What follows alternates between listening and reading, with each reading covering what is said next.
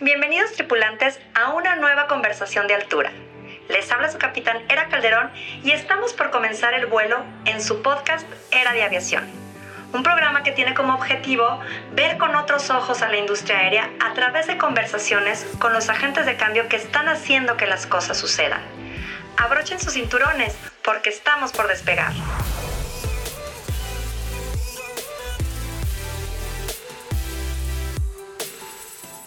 Hola a todos, les habla su capitán Era Calderón y les doy la más cordial bienvenida a un episodio más de Era de Aviación. El día de hoy tengo el gusto de presentarles la charla que tuve con el capitán piloto aviador Clemente Gámez Echeverría, que vive desde 2011 en Dubái. Cuenta con más de 37 años de experiencia en el sector aéreo y actualmente tiene la capacidad de capitán B737-800 NG, con 21.150 horas de vuelo y con más de 13.695 horas como capitán al mando. Ha volado las siguientes aeronaves, DC-915 y MD-83 como primer oficial, Boeing 727-200 como capitán e instructor, A320 y B737-800 NG como capitán. Inició su carrera en 1984 como piloto en la aerolínea Aviación Ejecutiva y ha volado en aerolíneas como Aerocalifornia, Taesa, Líneas Aéreas Alegro, Volaris y actualmente vuela para Fly Dubai como capitán B737-800 NG. Por lo que si eres un piloto y siempre te ha interesado emigrar a otro país para trabajar, este episodio es un imperdible para ti. Comenzamos. Hola, hola, buen día. Les habla su capitán Era Calderón y les doy la bienvenida al programa Era de Aviación. El día de hoy nos acompaña en esta conversación de altura el capitán Clemente Gámez Echeverría, a quien ya les presenté hace unos momentos. Bienvenido, capitán. Eh, Clemente, es un gusto tenerte con nosotros. Gracias a ustedes, Era, por esta invitación, la cual estoy muy emocionado de participar en este podcast y espero poder ser eh, eh, algo comunicativo para el, el, público que tienen escuchando y les pueda ayudar en su futuro. Muchísimas gracias. Estoy segura que esta charla va a ser de mucho valor para nuestros tripulantes, Clemente. Antes de iniciar, quiero, quiero hacer una pequeña introducción como bien sabemos, el mundo de la aviación hay un halo de glamour que rodea a los pilotos y el día de hoy tenemos a un gran invitado, que es un mexicano que decidió apostarle a experimentar, a laborar desde el otro lado del mundo.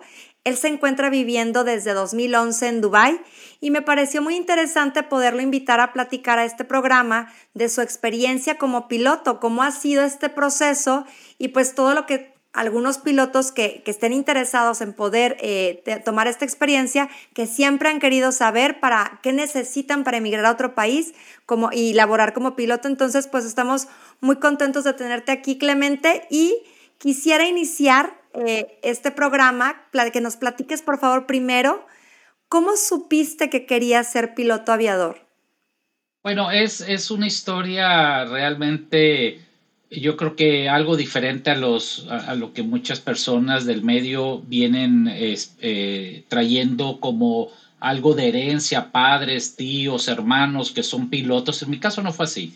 En mi caso eh, soy el único piloto de la familia y curiosamente, y lo voy a hacer muy breve, eh, yo estaba en la primaria, yo soy de los Mochis, Sinaloa, y hubo una kermés y en la kermés fui a la tómbola, siempre me han gustado los juegos de azar y compré un boleto esperando ganarme la pelota de fútbol o algo por el estilo, algo más grande físicamente.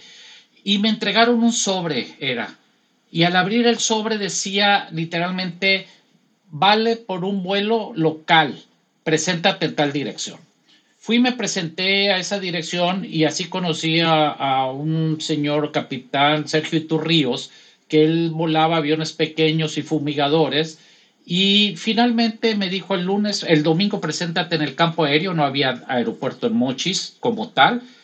Y ese día volamos hacia la bahía de Topolobampo y me permitió tomar los controles de un PA-32 que recuerdo la matrícula extra bravo del Taoscareco que posteriormente me tocó volarlo ya al mando. Wow. Y ahí me nació la pasión. Y en ese entonces era, eh, para ser piloto, Leo López, yo no estudié en Leo López, pero yo sabía que no pedían más que la secundaria este, yo llegué a mi casa y le dije a mi madre, yo termino el secundario, me voy a ser piloto y mi madre en paz descanse me dijo, no, tú me terminas la preparatoria y te vas a estudiar y esa es otra historia. Pero así me nació la pasión por la aviación. Oye, ¿qué edad tenías cuando te sacaste este boleto, Clemente?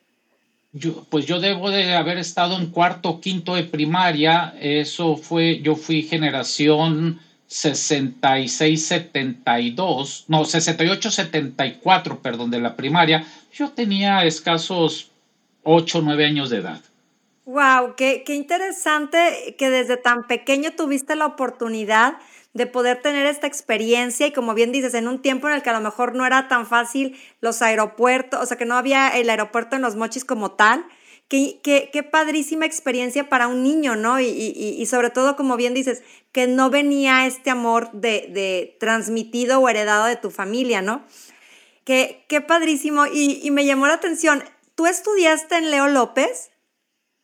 No, Ah, okay. No, ese es otro tema que eh, conforme me vaya preguntando les voy a decir, pero incluso mi carrera no fue eh, la típica carrera que el 99% de los pilotos de hoy en día eh, de transporte público federal, como se llaman allá, o transporte público ilimitado en México, hacen de estudiar la privada, la, la comercial y luego irse a, etcétera. No, lo mío fue muy diferente, era muy, muy diferente. Cuéntanos cómo fue esa historia de, de cómo comenzaste tu carrera de piloto, Clemente, por favor. Claro que sí. Eh, yo terminé la preparatoria y inmediatamente salimos en mayo porque el, el, el, plan de estudios estaba avalado por la Universidad Nacional Autónoma de México. Entonces nosotros salíamos en mayo, no salíamos en, en julio como la mayoría. Y inmediatamente me fui a estudiar a la Escuela de Aviación Guadalajara en la ciudad de Guadalajara con el capitán Ávila. Recuerdo perfectamente que fui, pagué 75 mil pesos que, que, me apoyó mi hermano, mi padre ya, ya no vivía con nosotros, este, para el curso privado. Terminé el curso privado y lo lógico era continuar la comercial. En ese entonces, estoy hablando de 1983-84, la comercial costaba 341 mil pesos mexicanos. Este, mi hermano, que es mayor que yo, que siempre se ha dedicado a los seguros, me apoyaba para el inicio de la carrera comercial. Posteriormente, por un problema económico, no se pudo y yo regresé a Culiacán y tuve la oportunidad de subirme a volar con escasas 150, 180 horas de vuelo, a volar un 182. Y con la licencia privada, me empecé a desarrollar a volar monomotores. Empecé a volar los Cessna 210, volé el PA32, volé todos los monomotores. Y así pasé siete años de mi carrera volando aviones hasta bimotores, pero privados, con licencia privada. Hasta que un día el gobierno del estado de Sinaloa tenía un Sabre Liner 40 que lo volaba el capitán Camarena. Me invitó a trabajar con él. Me dijo, oye, te invito a trabajar, eh, quiero darle la oportunidad a la gente de la región. Yo me emocioné, yo dije, oye, voy a volar un jet. Cuando llegué le presenté mis documentos, se dio cuenta que yo tenía licencia privada, que ya en ese entonces, con el dinero que yo ganaba volando, me había pagado el curso de, de bimotores, un curso de instrumentos, y yo andaba volando con una licencia privada con bimotores instrumentos, pero para volar un jet del gobierno tenía yo que tener licencia comercial. Correcto. Entonces perdí la oportunidad de subirme al jet. Y eso fue lo que me motivó, o más bien me abrió los ojos a que yo tenía que presentar los exámenes para la comercial. Y ocho años después de obtener mi licencia privada, que fue la 14201, eh, apliqué en la Escuela Panamericana en la Ciudad de México para presentar los exámenes y ahí obtuve por primera vez mi licencia comercial, que fue la 8919, que posteriormente ya cambió a 2003-05301. Pero lo que voy es que mi, mi, mi carrera fue, mi formación fue muy diferente. Claro, como comentabas, ¿no? A lo, a lo, que ya ahorita vemos en la actualidad, de que llevan todo, todo el, el, el la evolución de, de, piloto privado a piloto comercial, ¿no? Que normalmente hacen los jóvenes. Correcto. Oye, pues, pues súper interesante la, la, evolución de cómo fuiste, eh, cómo te abrió, te abrió los ojos esa situación, ¿no? Esa limitante, y dijiste, tengo la necesidad de continuar preparándome. En esta evolución, platícanos un poco qué tipos de, aviones precisamente has piloteado en tu vida ya laboral. En mi vida laboral, eh, el primer trabajo, bueno, voy a hablar de que trabajando, pues volaba los monomotores, pero ya hablando de una aviación ya un poco más competitiva, mi primer trabajo en un jet lo tuve en Culiacán volando de copiloto un LIR 25 y de ahí tuve la oportunidad ya de aplicar a Aerocalifornia para volar de primer oficial el DC-9. Laboré en Aerocalifornia por tres años y medio, por una cuestión familiar tuve que renunciar y fue cuando tuve la oportunidad de tomar eh, un trabajo de donde soy originario de Los Mochis, volando de capitán un LIR 24 con una empresa que tenía una constructora. Después vino lo del, error de diciembre del 94, cuando entró el presidente Cedillo, y desafortunadamente en abril se tuvo que vender el avión, pero como yo traía experiencia de volar el DC-9 por tres años y medio en Aerocalifornia, eh, tuve la oportunidad por conducto de un amigo que, que habíamos coincidido en Aerocalifornia de entrar a TAESA. Entré a TAESA en un contrato temporal cuando llegaron los DC-9 a TAESA este, y me ofrecieron la planta, pero era vivir en la Ciudad de México y por cuestiones de salud familiares de mi esposa no podíamos radicar en una ciudad con tanta elevación. Entonces rechacé o, di las gracias por la oportunidad de volar este, con un contrato ya firme y regresé nuevamente a volar eh, corporativo, aviones chicos, un 421 en Mochis, etcétera Posteriormente regresé a volar un Turbo Commander en Culiacán con una persona, un agricultor, y ahí tuve la oportunidad de entrar a volar aerolíneas internacionales, que su base era eh, Cuernavaca, en un DC-9. Pero ahí, ahí laboré solamente cinco meses porque tuve la gran oportunidad de entrar a una aerolínea que para muchos de los compañeros a lo mejor no va a ser conocida porque fue una aerolínea que desafortunadamente en el 2003 cerró operaciones se llamaba Líneas Aéreas Alegro, su base era Cancún, tenía vuelos eh, de itinerario, pero su fuerte charter, ¿no? Era, pero su fuerte era el charter, sí, efectivamente. Eh, su fuerte era el charter, donde en noviembre, de noviembre a abril, incluso se rentaban unos aviones de Alemania, de una empresa que se llamaba Aeroloy, y con los aviones que teníamos nosotros operábamos todo Estados Unidos en los climas fríos y Canadá y hacia las islas del Caribe y hacia los eh, destinos turísticos de México. Y, y, ahorita que haces el comentario, creo que supiste de ella porque en verano volábamos a Chihuahua.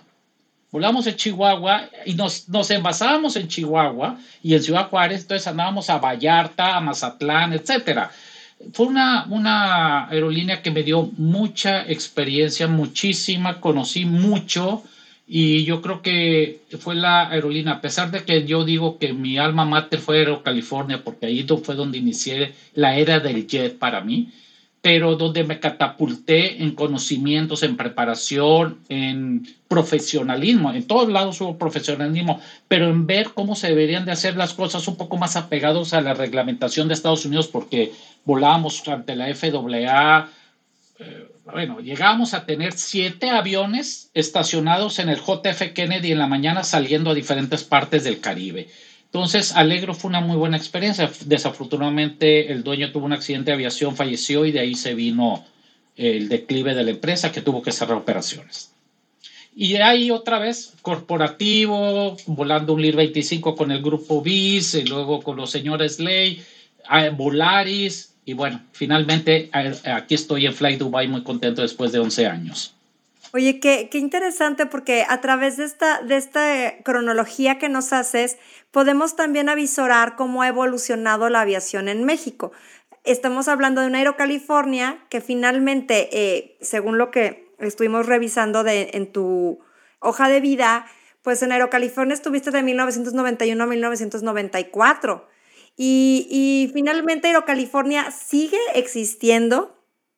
Digo, a lo mejor ya más, regional, ¿no? Es una, aerolínea muy regional, pero también estuviste en Taesa, que yo creo que fue la precursora de, las aerolíneas low cost en México, sí que también pues ya, ya no existe.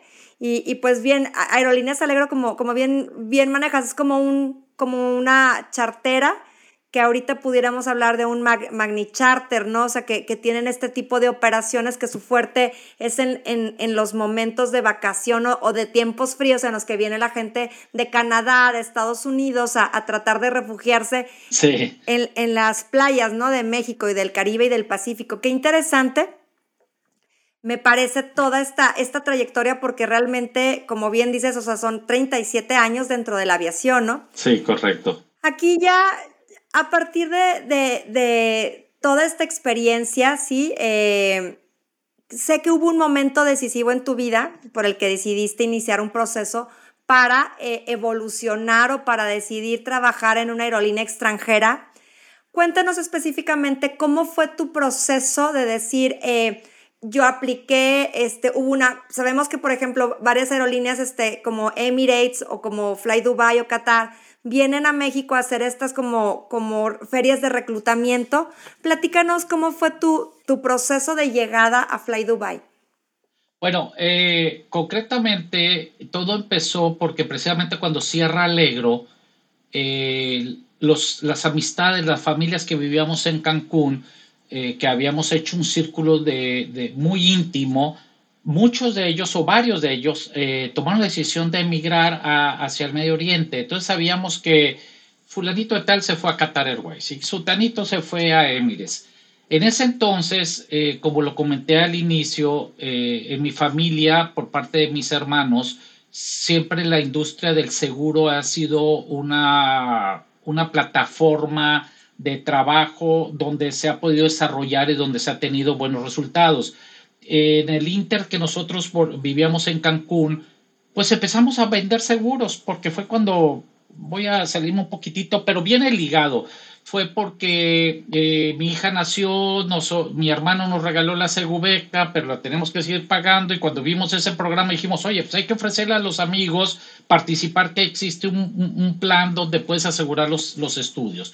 Pero todo esto viene porque cuando yo me quedo sin trabajo en Alegro, pues todo el mundo, la mayoría de mis compañeros no sabían más que volar. Entonces ellos dijeron, uno se fue a Magni Charters, el otro se fue a Qatar, el otro se fue a, Emirates, y yo no.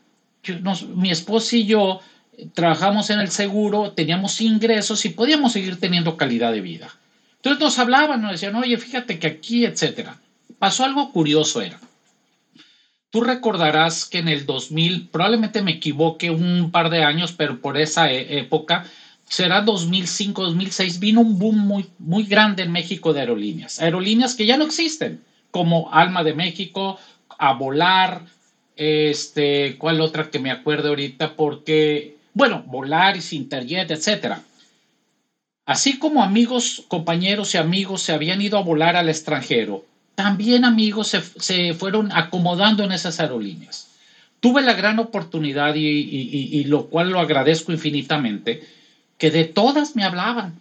Yo no estaba volando, yo estaba en la cuestión de los seguros y, entonces me hablaban mis amigos y mis ex compañeros me decían, oye Clemente, se va el primer grupo de, en Alma de México, estaba el capitán Pion en, en, paz descanse, se va el primer grupo, vente con nosotros. Yo, espérame tantito, déjame ver, porque veo que pues, hay A, B, C y D. De Interjet, el capitán Gómez Tagle me habló y me dijo, oye, ven, te invito a trabajar. De Volaris, el capitán Javier Mirabén. En A Volar estaba el capitán Medellín y de todas me, me invitan a volar. Yo opté por irme a Volaris porque en ese entonces, cuando incluso me hicieron la, entrevista en recursos humanos, me dijeron que por qué, le dije porque sencillamente el hombre más rico del mundo es, socio de la empresa y yo creo que este señor invierte seguro. Entonces yo me fui a Volaris, pero mis amigos de esta parte del mundo seguían y ellos regresaban a México y hablaban maravillas, etc. Finalmente, un día platicando con un muy buen amigo, me hizo ver las condiciones económicas del paquete económico que ofrecen estas aerolíneas. Y ya viendo yo mi edad y viendo yo el futuro, saqué cuentas. Pitágoras no, no, no se equivoca. Dos más dos son cuatro. Entonces yo dije, dos más dos son cuatro allá.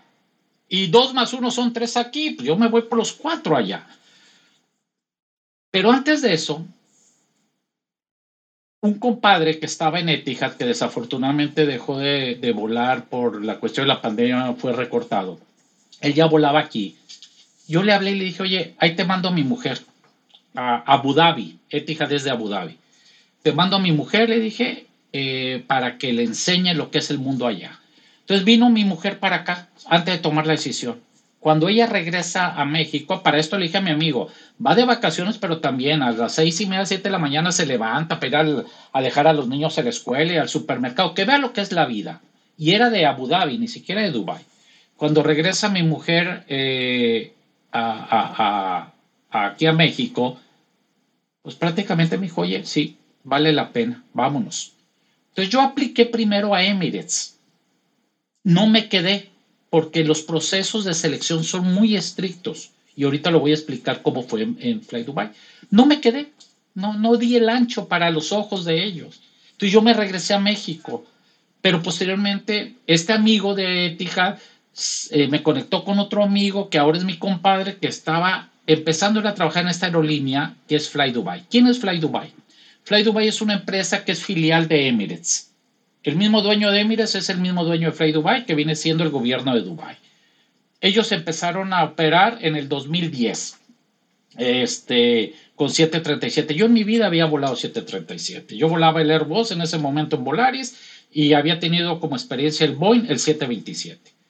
Pues yo mandé mi, mi solicitud, llené y ¿Cuál fue mi sorpresa? Que me hablaron o me contestaron que estaba invitado, se le llama assessment o al concurso, eh, pero que yo me tenía que pagar el boleto para ir a Londres porque iba a ser en Southampton, un puerto que está como a hora y media de Londres.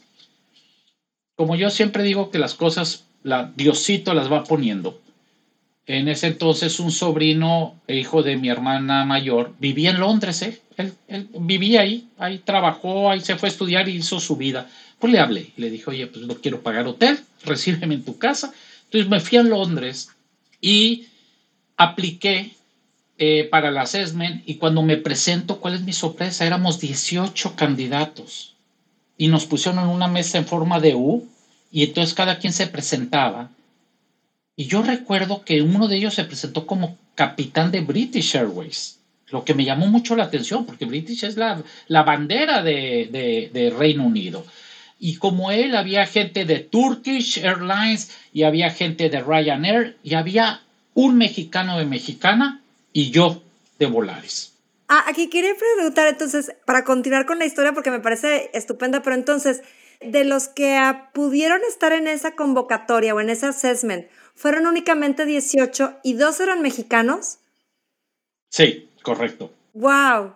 ¿Y por qué? Yo creo que por, porque Emirates cuando hacía sus, sus convocatorias venían muchos mexicanos, porque en ese entonces, en el 2011 o 2010, porque yo apliqué, no, 2011 apliqué, porque esos eh, eh, no conocían Fly Dubai. Fly Dubai no existía en el mundo y Emirates sí, Emirates es una marca vendida y contravendida. No, y, es muy reconocida a nivel mundial, este, inclusive por la calidad, por, este, por el trato, por todo, ¿no? Es correcto, así es. Entonces sí, éramos dos mexicanos. Yo recuerdo que me acerqué a esta persona, no recuerdo ahorita ya su nombre, lógicamente como mexicano, nos saludamos, estuvimos conviviendo porque fueron dos días de exámenes eh, y siguen siendo bajo este concepto. Los exámenes, primero llega uno y, lo hacen presentar exámenes en una computadora con ciertos eh, programas donde entran cuestiones eh, como de matemáticas y también de, le llaman de ver cómo están tus maniobras manejando un joystick entre unos túneles en la computadora, y lo de un situational awareness, que es saber cómo ves el monito, si el monito está derecho, izquierda, parado, de cabeza, etcétera. Todo eso son, yo siento que son más psicológicos para ver eh, qué tanto paciencia tienes para hacerlo. Y conforme iban pasando los exámenes, después fue un examen de un ejercicio de grupo muy interesante porque nos pusieron de los 18, dividieron, a lo mejor fueron tres grupos de seis, no recuerdo, y era, nos daban una hoja y nos decían, señores, esto es lo que está pasando. Están ustedes en una isla, acaba de naufragar el barco y tienen este, este, este, este este, siete objetos, de los cuales nada más pueden agarrar cinco.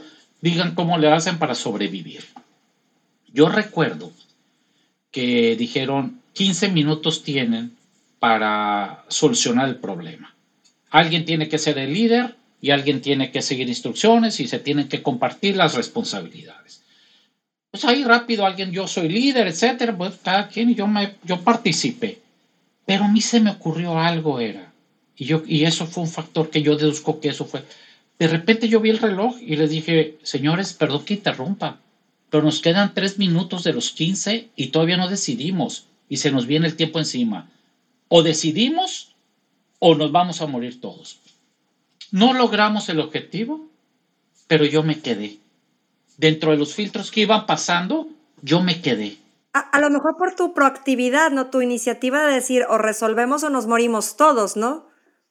Sí, yo siento que eso fue, no te dan el feedback, si pasaste no te dicen por qué y si reprobaste tampoco. Posteriormente vienen unas eh, entrevistas, unas entrevistas en el, idioma inglés tienes que tienes que tener un muy buen idioma, muy buen nivel. En el Ratari es Ratari 4. Y déjame comentarte algo. Yo tenía Ratari 6 en México, evaluado por la Secretaría de Comunicación y Transportes. Y con el 6 estuve volando durante 8 años en Fly Dubai. Nunca he tenido problemas del idioma. Hasta que un día Emirates dijo, señores, todo el mundo vuelve a hacer exámenes porque queremos ver cómo están realmente este, su nivel de inglés, porque aquí todo es en inglés, era todo, y volamos en países donde el acento es muy difícil y, y fui degradado, entre comillas, al Ratari 5, que tengo que estar haciendo nuevamente los exámenes. Y eso no habla más que de la exigencia que piden en lo que es la calidad profesional que debe tener un piloto. Oye, Clemente, aquí quisiera hacer un paréntesis y yo creo que no está de más porque es importante. Tú y yo lo vivimos por la, por la carrera, ¿no? Lo vivimos en el sentido de que siempre nosotros les estamos recordando, tienen que tener un dominio del inglés. Y cuando lo hacemos de esa manera no es con afán de, molestia ni de molestar, es porque nuestro sector es un sector global que obviamente el idioma inglés es el que está utilizado como eh, de manera internacional para que puedas aterrizar y despegar en cualquier parte del mundo.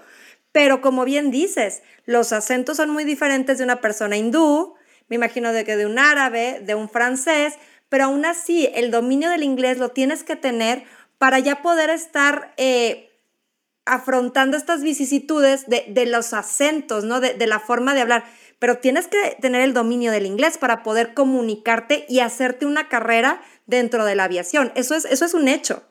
Definitivamente, o sea, una, ahora sí que como en la aviación tenemos estipulado que para eh, que hay un orden en cualquier circunstancia que se presente, que es el de aviate, navigate, communicate. Ah, ese es el orden, ok. Es correcto. Yo digo lo mismo. También para la formación de un piloto profesional se necesita tener perdón porque a, lo mejor me voy a estar escuchando y le pido una disculpa al público que nos escucha. A veces voy a mezclar palabras en inglés, pero no me lo malinterpreten. Yo vivo en inglés. O sea, el único español que uso es aquí en mi casa porque gracias a Dios ya me cansa el inglés, que ahorita voy a hacer otro comentario. Pero lo que voy es que el inglés tiene que ser, eh, o más bien es una es un requisito que no, que no puede quedar excluido para, para llegar a trabajar en este lado del mundo. O sea, es, es, fundamental. Es fundamental, pero aparte era, rapidito nomás, es, una cosa es que estemos hablando en inglés, lo coloquial, que prácticamente tenemos un patrón de, de, conversación en los vuelos en el que siempre sale con que, ¿cuántos hijos tienes? Pues son vuelos de seis horas que a veces andamos haciendo. Entonces, platicamos de todo, ¿Qué, qué, qué hobbies tienes, qué hijos, oye, que ya fuiste a ver Top Gun, oye, que se, cómo se te hace Tom Cruise ahora, etcétera. Pero ¿qué pasa en el momento que tienes una, una emergencia donde tienes que resolver mientras el avión va volando a 7 millas por, por minuto y tú tienes que resolver a la, en lo más breve posible la emergencia. Y si no tienes un dominio de inglés, pues entonces vas a poner en riesgo la operación del vuelo. Entonces yo sí, sí, pero aparte, no necesariamente en esta parte del mundo, en México, si quieres, si quieres ser un piloto profesional y poder desarrollarte como tal, simplemente tienes a escasos, depende de donde vivas, pero si vives en Sinaloa a 400 millas tienes la frontera y el 80-90% si vuelas en la corporativa de los señores a donde les gusta ir, o es de shopping a Estados Unidos, o irse a Las Vegas, o irse a Los Ángeles, y si el que tiene el avión más grande, pues les gusta irse hasta Nueva York, y estás cruzando un espacio aéreo que es el dominio del inglés. Aquí yo vuelo a espacios aéreos de Rusia, la comunicación es en inglés. Vuelo sobre Teherán, es en inglés. Ayer llegué de Albania, en Tirana, es un país muy golpeado por, la, por el comunismo hasta los noventas. Todo es en inglés, todo. Entonces sí, enfáticamente eh, les recomiendo a todos los jóvenes que estén queriendo empezar o estén empezando la carrera de aviación o incluso los que ya, ya están en ella, aplíquense a estudiar inglés. No tienen que ser el master degree del el TOEFL número tal, no, pero tienen que tener un dominio del inglés. Esto yo te agradezco porque finalmente es uno de los, son consejos de vida.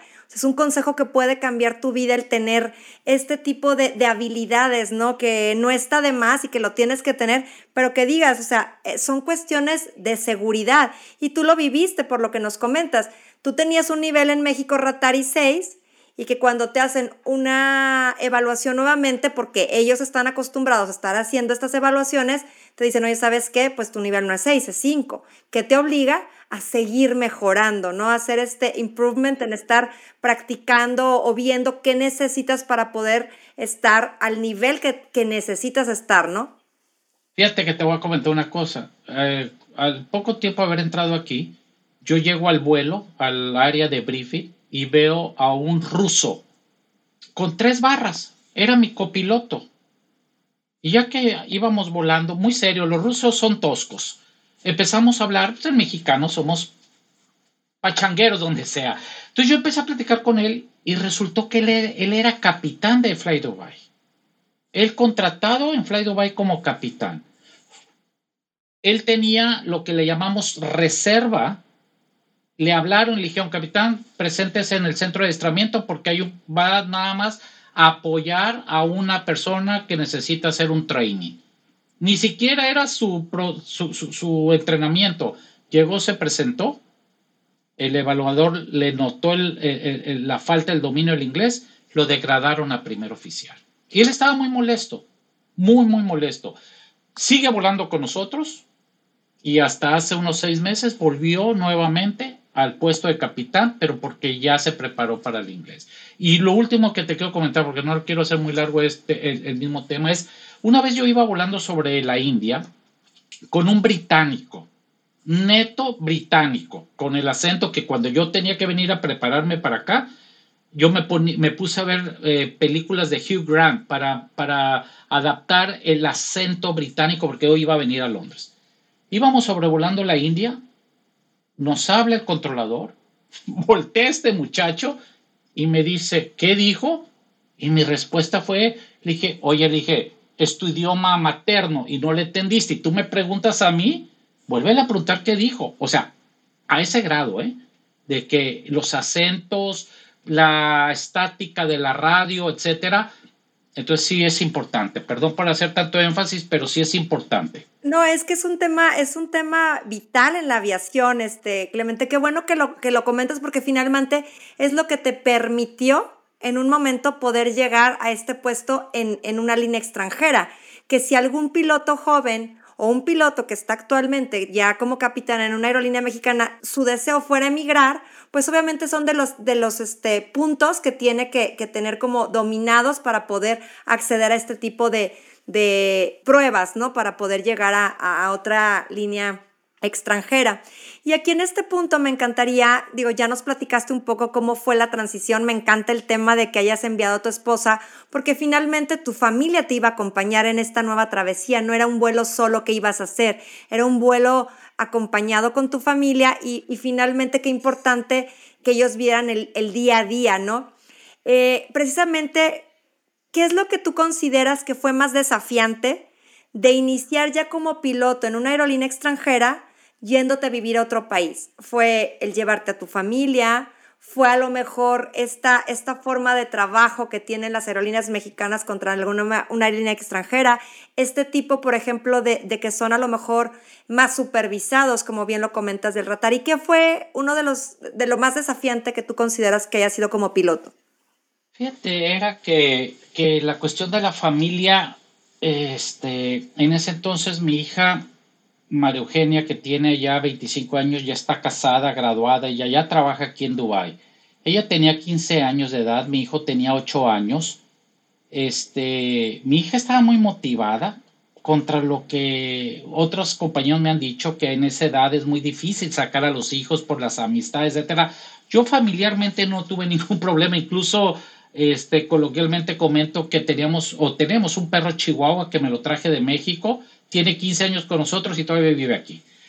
Este, eh, por la cuestión familiar no, no, eh, yo soy apegado a la familia, pero pero no, no siento, no me siento triste de no tenerlos.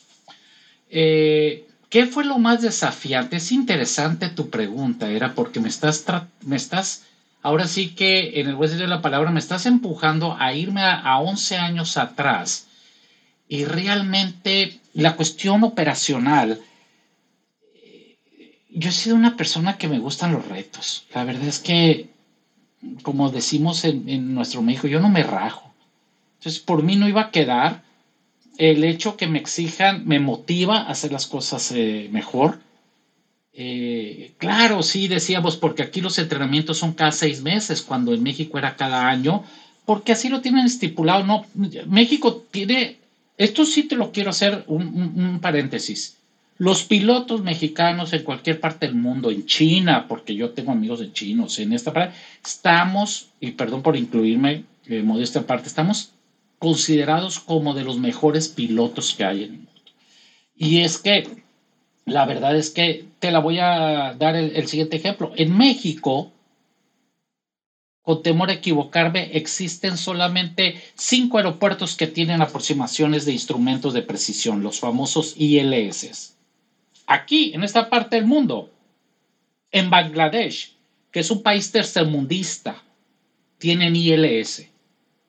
En Nepal no, porque está metido dentro de las montañas, pero en cualquier parte hay ILS. Entonces los pilotos mexicanos nos hacemos de un callo, espero que no se malinterprete el, comentario, de un callo que cuando venimos a volar esta parte del mundo, la verdad es que traemos muy buena experiencia, muy buena experiencia. Entonces desafío híjola, era, no, no, no, perdóname, no, no sé qué decir, no sentí nunca un desafío, el desafío era, yo sabía la aerolínea que venía, eh, Fly Dubai no tiene aviones grandes, no hay los largos, los viajes largos de 14 horas, no.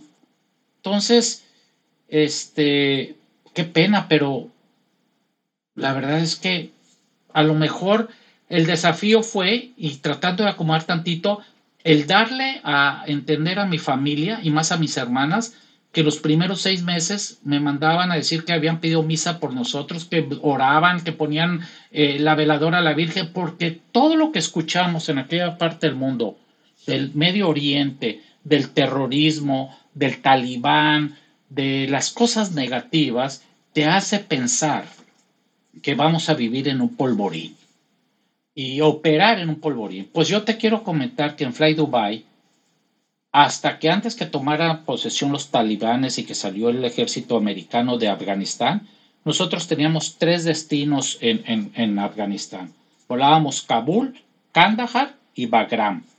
Entonces, este, la verdad es que yo nunca he tenido un conato de secuestro, no he tenido un conato de pleito a bordo, mucho menos de que un borracho, como sucede a veces en aerolíneas mexicanas, este, haga un... No, la verdad que he estado volando con una seguridad en estos 11 años que me ha permitido sentirme en un hábitat que me da un plus, la seguridad que le puedo ofrecer a mi familia. Como mucha plenitud, ¿no? Por lo que escucho, mucha, mucha tranquilidad. Sí, mucha tranquilidad. De hecho, eh, conozco que hay como comunidades de pilotos mexicanos que están en Qatar, en Dubái, en varias partes de, que los, precisamente es como, como bien dices, los, pilotos mexicanos son tan reconocidos y me da, me da mucho gusto escucharlo y que, y que la gente lo sepa, nuestros tripulantes que, los, que lo sepan. Este, que hay estas comunidades de, de, pilotos mexicanos radicando y trabajando precisamente en estos países de Medio Oriente por lo mismo, ¿no? Por, por su capacidad, por, y, y que les dan esta, esta eh, plus a su, a su trabajo, ¿no? Como, como bien dices, o sea, no es, no es nada más este eh, el que te sientas pleno laborando en una aerolínea extranjera, sino también que está tu familia, que es, un medio ambiente bonito, eh, que es muy diferente a lo que nos pinta, ¿no? Sí, la verdad sí, este, definitivamente hay otros temas que influyen en la toma de la decisión de venirse a vivir a este lado del mundo. Este, a pesar de que en esta parte del mundo, o bueno, voy a hablar de lo que yo estoy, ¿no? Porque a lo mejor en Europa, en la parte norte de Europa sí existe, pero aquí no hay sindicatos. No necesitamos el sindicato, porque las leyes están apegadas, las leyes se apega a la operación para que no se violen las leyes. Entonces, las prestaciones aparte son, son excelentes. O sea, eh, ¿qué te puedo decir? Hasta nos tenemos hasta lavandería, llevamos el uniforme y nos los, nos los lavan y nos los entregan. O sea, son, son muchos factores que nos hace tomar que los consideras como, como dentro del, de todo el grupo de cosas que debes de considerar para la toma de decisiones. Eh, en el caso concreto, que es un punto que la gente pudiera llegar a pensar es, híjole, me voy a ir y qué voy a hacer, estoy solo, voy a vivir, no voy a conocer a nadie, no voy a poder salir a tomar mis cervezas, hacer mi carne asada, etcétera. No, créame que primero uno llega y por la comunidad que tú dices, nos integramos a esa comunidad, nos reciben y recibimos a la gente, los ayudamos a que se, a que se establezcan, a que se integren a cómo es la vida aquí, pero aparte era, nos hacemos familia. La falta del hermano, del primo, del compadre que estamos dejando en México, aquí la tenemos. Porque aquí, y te lo voy a comentar, aquí tu casa, todos los 24 de diciembre, la cena de Navidad se hace aquí, y depende de quién esté, porque a uno le tocó volar a, a Australia, el otro le tocó volar en Londres, bueno, este, aquí se llega y se cena y somos familia. No, no de sangre, sino de cariño. Entonces, eh, a, las personas que nos escuchan, yo nada más les quiero hacer énfasis. No tengan temor, den el paso, no se van a arrepentir, porque cuando dan el paso y después ven lo que se les abre en el horizonte, en el panorama, se van a dar cuenta que vale la pena. Definitivamente al 100%. Le abres a tus hijos un mundo, porque aquí en, este, en esta ciudad hay gente de 150 países. Culturalmente les abres el mundo a ellos. Y aparte, en lo profesional, también te abres el mundo, literalmente. Entonces yo los invito. Nuestras aerolíneas son muy buenas y dan lo mejor. Y la verdad es que tengo amigos que están laborando allá. Y hay gente que dice, yo no me voy porque pues es que mi familia, es entendible. Pero si decides o quieres tomar decisión, vente, que la verdad es que esa decisión que tomes va a ser la correcta para tu futuro profesional, hablando como piloto. Híjole, Clemente, te juro que se me salen las lágrimas, pero de, emoción. Y a mí me tocó vivir un tiempo en Japón como expat de lo que platicábamos antes de la entrevista. Y, verdaderamente esta comunidad que generas con estas personas de otros países, bien dices, se vuelve tu familia, es, es tu familia la que tú decidiste, ¿no? Crear y, y generas lazos de por vida. Siento que, que, a lo mejor los mexicanos tendemos a extrañar, sin embargo, si se dan la oportunidad, como bien señalas, sí, sí creo que sea una oportunidad de que les cambie la vida a nuestros tripulantes, si lo están escuchando, lo están oyendo de un mexicano, de un mexicano que tiene ya eh, más de 11 años viviendo fuera del país y feliz. Y, como bien dices, dándoles una oportunidad de vida, una calidad de vida totalmente diferente a tu familia, ¿no? Y, y otra cosa, regresas a México de vacaciones, porque por lo menos voy a hablar de aquí, de este país. La aerolínea te da para ti, para tu familia, un boleto al año pagado al 100% para que vayas a tu casa.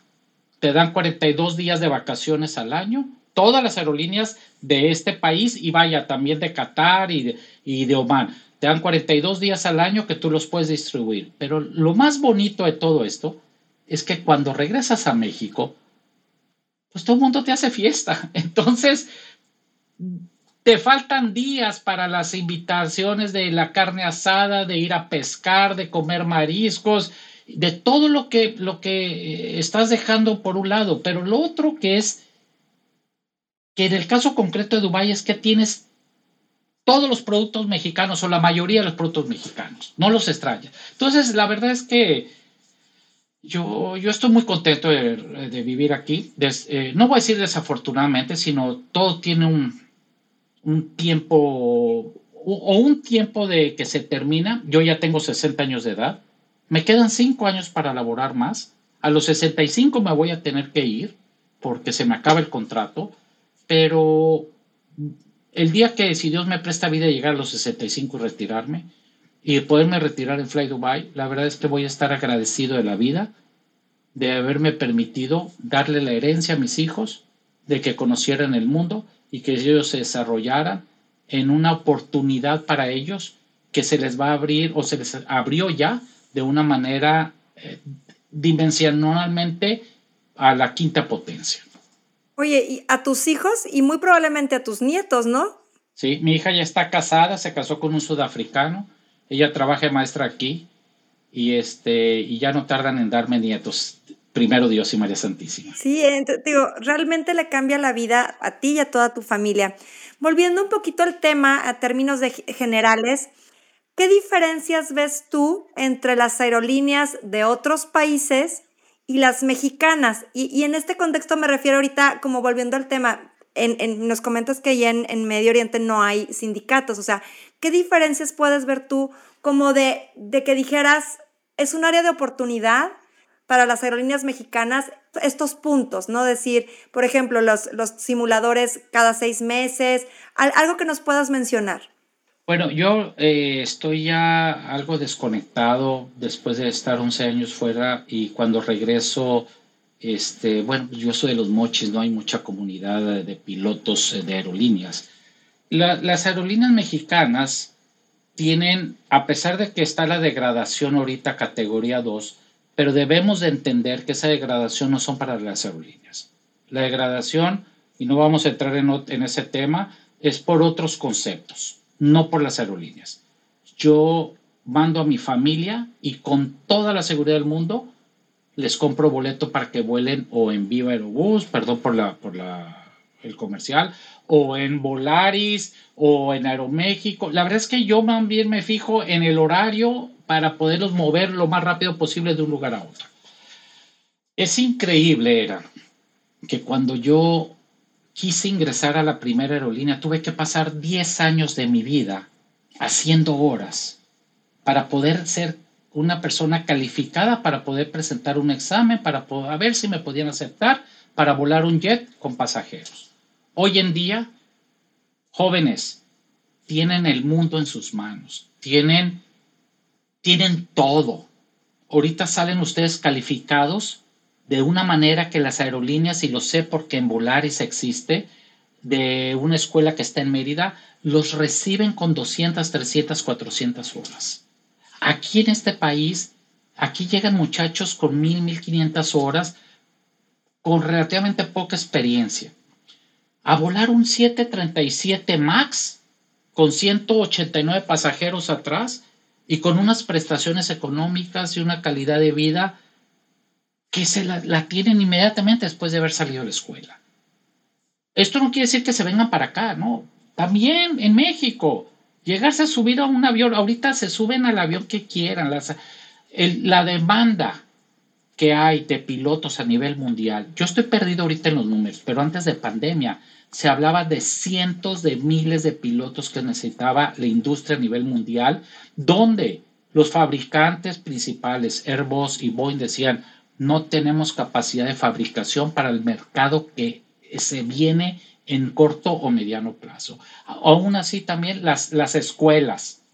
Entonces, perdón, nada más es, señores, jóvenes, véanlo su carrera como la gran oportunidad que tienen de poder llegar a un nivel profesional en corto tiempo y después de, de estar afianzándose en conocimientos, en prácticas, en horas, si quieren emigrar, no les dé miedo. Háganlo. ¿Qué puede pasar? Que lleguen aquí no les gustó porque la hamburguesa de camello no sabe tan rica como la hamburguesa que me venden en, Monterrey. Se regresan a México. En México todos los días hay apertura o posiciones abiertas para pilotos. No se nieguen la oportunidad de, intentarlo. Ese es mi consejo. Qué, qué, valioso lo que comentas, porque a veces, a veces los jóvenes únicamente lo que necesitan es ese, escuchar ese consejo o esa palabra de aliento que estaban necesitando para dar el siguiente salto, ¿no, Clemente? Y, que a lo mejor tú en tu momento eh, lo tuviste con tus amigos y, y, con tus compadres, bueno, que ahora lo puedan oír nuestros tripulantes a través de este medio, yo creo que es, un, es una forma de, de acercamiento muy valioso y que pues bueno, aquí se los está diciendo alguien que lo hizo hace más de 11 años y, y, con toda la, la, felicidad del mundo no lo comparte, ¿no? Y aparte tengo un amigo mexicano que tiene 24 años volando en Emirates. Qué padre. No, claro, pues es, es, es una, una, experiencia totalmente diferente, ¿no?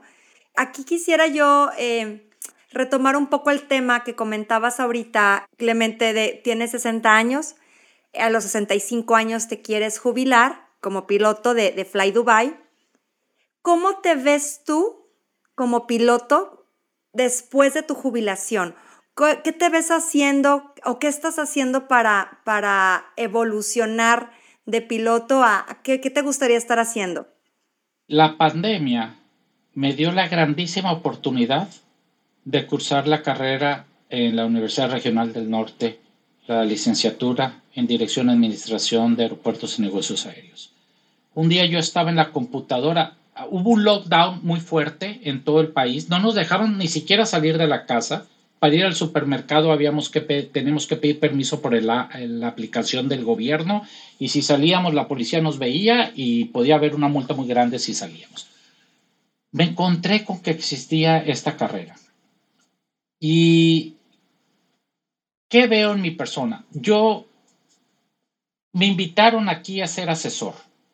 A pesar de que hago el énfasis de que el inglés es, es primordial, pero yo no me siento con la capacidad de estar dando entrenamiento. Yo hablo de Clemente Gámez, porque tengo amigos que son pilotos, que son asesores. Yo, como mi trabajo lo hago con calidad y lo hago o lo trato de hacer al 100%, ese déficit que tengo del idioma inglés, porque no es mi lengua natural, no quiero que sea factor para que yo no pueda dar una, una buena enseñanza o un buen entrenamiento. Entonces, yo solamente estoy volando. Entonces, al principio, antes de tener la oportunidad de la carrera, yo decía, voy a regresar a Mochis. ¿Qué voy a hacer? Pues no sé, voy a a lo mejor reto una tierra y pongo a sembrar, no sé ahorita con esta gran oportunidad de la carrera, y, la verdad lo digo a los cuatro vientos, gracias por esta oportunidad, porque estamos conociendo los que vivimos en el ámbito aeronáutico operacional, lo que es lo administrativo. Todo lo que es, eh, como se dice, tras bambalinas, que a veces no lo vemos operacionalmente porque nosotros llegamos, prendemos el avión, arrancamos, volamos, aterrizamos y nos vamos al hotel pero toda la maquinaria que existe atrás, estoy teniendo la oportunidad de conocerla. Yo espero en Dios, a los 65 años de edad, que ahorita me dijiste que, que, yo me quiero retirar. No, no me quiero retirar, pero aquí me van a cortar porque es igual que en México. A los 65 años uno ya no puede volar comercialmente, puedes volar aviones privados, etc. Yo creo que volar ya como tal no, pero yo sí tengo fe en poder llegar a mi país y poder eh, que no sea una limitante la edad, como desafortunadamente existe, y que en base a mi experiencia, para ese entonces voy a tener más de 40 años, y la licenciatura que me están permitiendo eh, cursar, poder tener la oportunidad, eh, tengo el enfoque de a lo mejor en una escuela, o a lo mejor en un aeropuerto, o por qué no en un corporativo donde tengan dos, tres aviones y no operativamente como jefe piloto, no, yo respeto la posición, sino administrativamente para hacer que los flujos que ingrese sean, eh, que tengan una rentabilidad para la persona que tiene ese negocio. Espero en Dios tener esa oportunidad. Ya Dios dirá, y si no, bueno, a lo mejor voy y pido trabajo a la Universidad Regional del Norte. Claro, nos va, nos va a encantar tenerte además. O sea, qué, qué importante lo que dices, porque finalmente un piloto tiene pues una vida, una vida laboral, pero como dices, tú, tú has, te has preocupado por ver eh, qué va a ser después de ese lapso de tiempo, ¿no? Y te has estado preparando, como lo has hecho durante toda tu vida, para poder diversificar tus oportunidades laborales, ¿no? Que yo creo que es, es, es la visión que tenemos que tener, digo, cualquier persona, pero dentro de la aviación es, es, es una evolución constante, porque así nos lo demanda la propia industria. Entonces, eh, es una, una industria muy dinámica que tienen que, que, pensar los pilotos, ¿no? Porque no necesariamente, como bien decías, tienen que irse al sillón de su casa, ¿no? O sea, hay un mundo que pueden ustedes estar desde la parte docente, desde la parte administrativa, desde controlar o administrar tripulaciones, ¿no? Desde tierra, o sea, que por eso te preguntaba que cómo te veías tú y me pareció muy interesante que realmente ya visualices tu camino a seguir después de tu jubilación, ¿no? Porque finalmente, como, como todos lo vivimos, durante la pandemia hubo un shutdown, de, eh, todos los pilotos los mandaron a sus casas. Muchos pilotos, eh, me tocó el caso, hay un caso en un chico en Instagram que se volvió modelo, ya regresó a ser piloto, pero bueno, o sea, eh, no nada más es, es en un momento dado visualizar tu, campo laboral como piloto, sino como que puedes evolucionar dentro de la misma industria, ¿no? Sí, fíjate que, ahorita que mencionas los de este muchacho, que no tengo el gusto, eh, yo recuerdo que siempre se había comentado, o gente, cuando yo era joven, gente grande decía que durante las crisis vienen las oportunidades. Este, así como esta persona que eh, aprovechó su tiempo para, modelar. Bueno, a título personal yo lo aproveché para prepararme. Aproveché y tomé un curso, dos cursos en línea también de YATA. Aquí tengo los, el certificado. Este, y, el inicio de la carrera. Yo creo que finalmente, si a nivel mundial está sucediendo con mayor con mayor conciencia va a suceder en México. Tenemos que entrar en una etapa en México donde le tienen que dar la importancia, simplemente por la posición geográfica que tiene México, por la amplitud de todo el ecosistema que tenemos en México, para poder dar o darse a entender o, entender que la industria de la aviación tiene que ser tratada como prioridad porque desde ahí vienen muchos ingresos para el Producto Interno Bruto. Entonces, yo creo que la medida que se empieza a preparar la gente, no nada más en lo operacional, por eso hago énfasis en la carrera que ustedes tienen, en que la gente lo vea como una oportunidad para poder explotar, porque yo creo que hay un nicho ahí.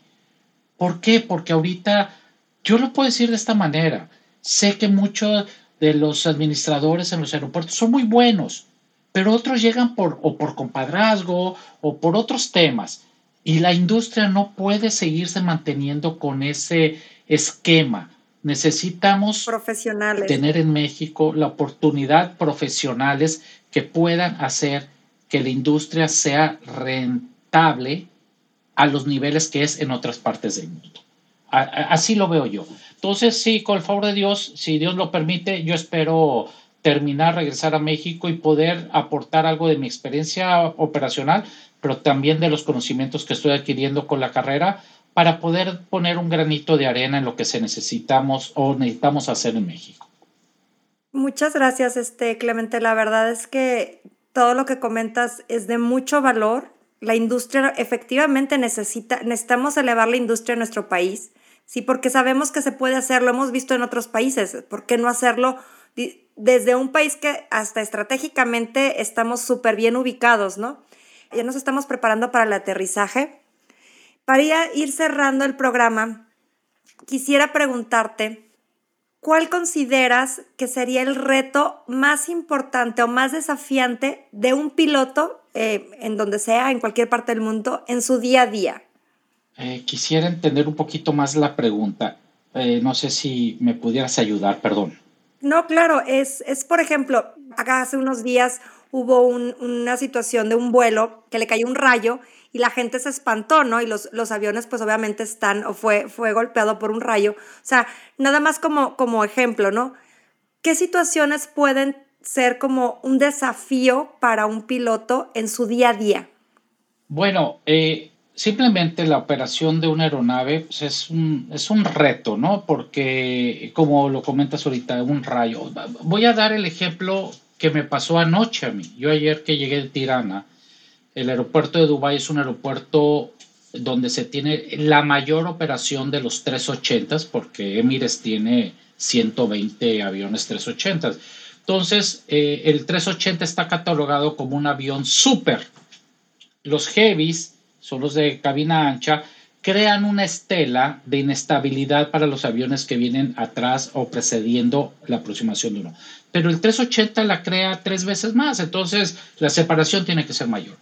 El día de ayer yo venía, en la, venía la primera oficial, la copilota volando, y nos pusieron atrás de un 787 de Saudi y entramos en la turbulencia de estela que venía dejando el avión.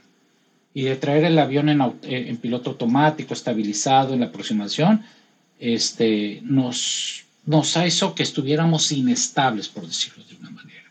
Entonces, la reacción de la copilota fue profesional tomó control, desconectó, se ubicó en su situation awareness, en, su, eh, en la posición de su situación y sin que yo le dijera nada, retomó un rumbo, reinterceptó, entramos y aterrizamos. Tuve que hacer un reporte de seguridad aérea que es mandatorio. ¿Cuál es el reto que puedes tener al día a día? El que te puedes levantar un día, tomarte tu taza de café, irte al aeropuerto, haces un vuelo precioso como el que fue de ida de nosotros a Tirana, que fueron casi seis horas de vuelo, que cruzamos eh, todo Saudi, entramos por Egipto, luego entramos por Grecia, me tocó verlas, me tocó ver Santorini, Míconos y le tomé fotos y un día precioso aterrizamos sin complicaciones. Y al día siguiente en el regreso tuvimos este, no voy a decir incidente, esta situación. Los retos tienes que estar preparado para ellos. O sea, a lo mejor el contexto de la pregunta no iba por ahí, pero ya me acomodé. Como piloto, tú tienes que estar preparado al 100% todos los días para la cuestión, para la situación más catastrófica que te pudiera suceder, porque para eso estás entrenado. Los entrenamientos son para sacar cualquier situación que se te presente de una manera segura y confiable. ¿Por qué? Porque el pasajero que viene atrás, que pagó 100 pesos, 200 o 1000 dólares o lo que sea, él viene confiando la vida en tus manos. Entonces, el reto que tienes que hacer es que como profesional debes de entender que tienes, debes de tener una disciplina en tu vida. Y la disciplina en tu vida debe de ser en todos los ámbitos. Por eso la empresa te da unas vacaciones. Durante tus vacaciones ve, reviéntate, haz lo que te dé la gana dentro de los parámetros permitidos, pero cuando estás tú laborando, yo ahorita estoy de descanso, pero yo pudiera ser que mañana si yo tengo un stand-by me hablen y tengo que irme a volar. Entonces, los retos son que un piloto tiene que ser profesional en su, en su persona, en su vida y en su trabajo. No sé si con esto... Extraordinario, ¿no? Sí, como bien dices, e, el pasajero va confiando su vida en tus manos, ¿no? En tu capacidad y precisamente que tengas un vuelo maravilloso todos los días no quiere decir que el piloto no esté preparado, sino tiene que estar debidamente preparado para cuando se requiera. Ese es el mayor reto, ¿no? Para el momento en el que sea. Y te voy a decir esto, y, sé que ya estamos en el tiempo límite, pero eh, se me vino a la mente y es algo muy importante, jóvenes. Y por favor pongan la siguiente atención, porque a mí me lo dijo el instructor que me dio instrucción en un 152 en la Escuela de Guadalajara yo iba empezando mi carrera. Y me dijo, y yo ahorita voy a acomodarlo a la actualidad. Jóvenes, todos los aviones, todos, desde ahorita, desde el Cirrus, que es el que está, el que vino a sustituir al 152 para la escuela, hasta el 380, el avión más grande ahorita del mundo, todos tienen en sus manuales una sección que se llama limitaciones. Todos los aviones tienen limitaciones. Todos. Y todos los pilotos tenemos limitaciones. Yo, un piloto con treinta y tantos años de, experiencia, con más de 20 mil horas de vuelo, volando en climas fríos en Rusia o en, en, condiciones de monzones, de ciclones, no en el ciclón, pero con mal tiempo en la India, etcétera, tengo mis limitaciones. Yo no soy el piloto más capacitado para poderme meter a todo. No, señores, yo tengo mis limitaciones. Y mi instructor me dijo, el día que tú desconozcas los límites del avión o tus límites, ese día te vas a meter en problema. Pero porque de la cadena de errores que se forma para llegar a un incidente un accidente, puede venir la complacencia.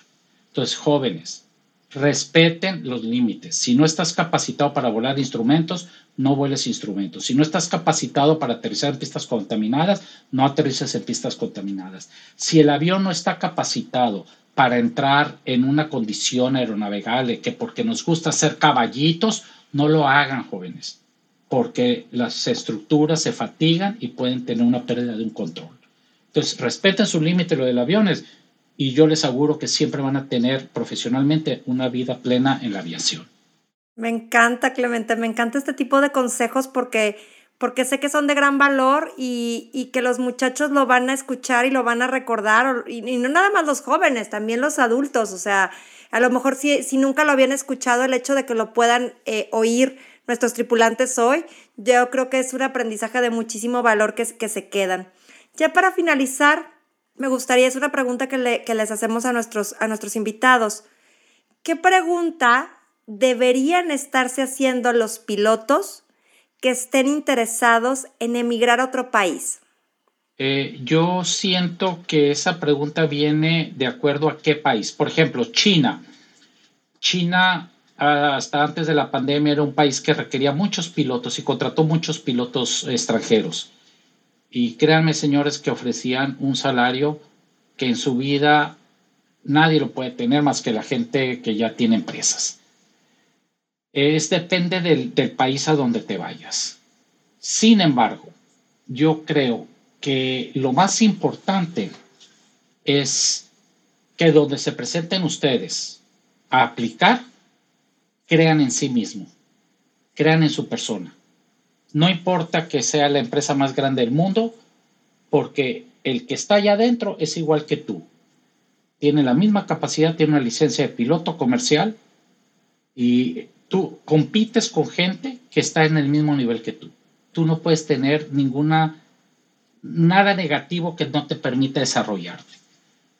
Finalmente, eh, como lo dije hace rato, el mundo en la aviación como piloto aviador ahorita, hoy en día, señores, Fly Dubai de enero a junio contrató 286 pilotos y paró la contratación por una cuestión de entrega de aviones del MAX de la, de la fábrica Boeing por otras circunstancias. O sea, y, y, somos la aerolínea pequeña. Yo no quiero saber los números de Emirates, no quiero saber los números de Lufthansa, no quiero saber los números de, de aerolíneas que, bueno, ahorita dije Lufthansa, ellos contratan gente de, su país, pero hay muchas aerolíneas que contratan expatriados, muchas. En el mundo existen muchas. Yo tengo amigos viviendo en Vietnam, tengo amigos viviendo en China actualmente, tengo amigos viviendo en, en Doha, en Qatar, que les va a tocar el mundial, tengo amigos en todo el mundo, mexicanos. Entonces, el consejo es, literalmente, aviéntense jóvenes. El mundo los está esperando me, haces vibrar, Clemente, con este comentario, porque finalmente es lo que necesitan escuchar, es lo que necesitan escuchar los jóvenes, que no le tengan miedo a, arriesgarse a tomar este tipo de decisiones, ¿no? El, único riesgo que puede es que tengan éxito y que lo logren. Entonces, me encanta, me encanta este tipo de, comentarios y de, y de consejos que les das. Ojalá los escuchen, queridos tripulantes. Y pues bueno, ¿qué te llevas ya para finalizar de esta plática, Clemente, que nos puedas compartir?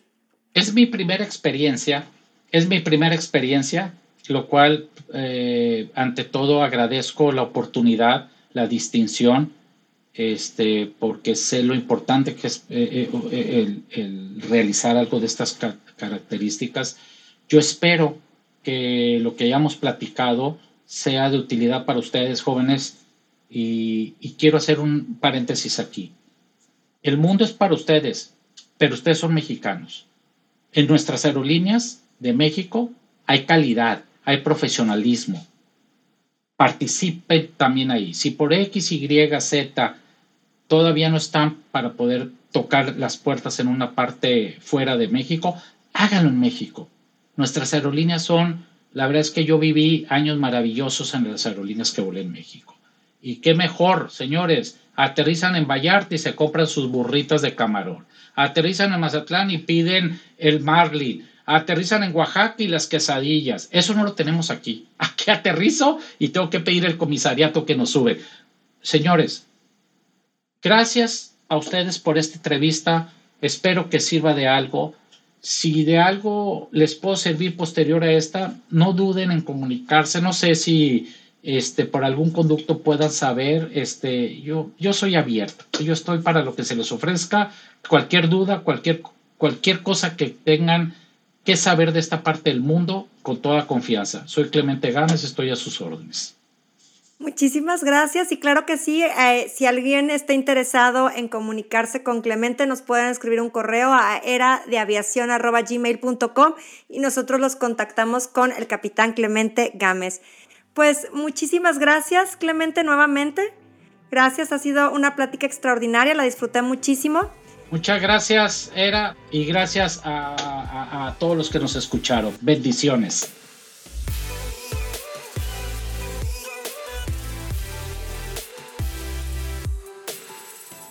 Queridos tripulantes, gracias por escuchar este episodio hasta el final.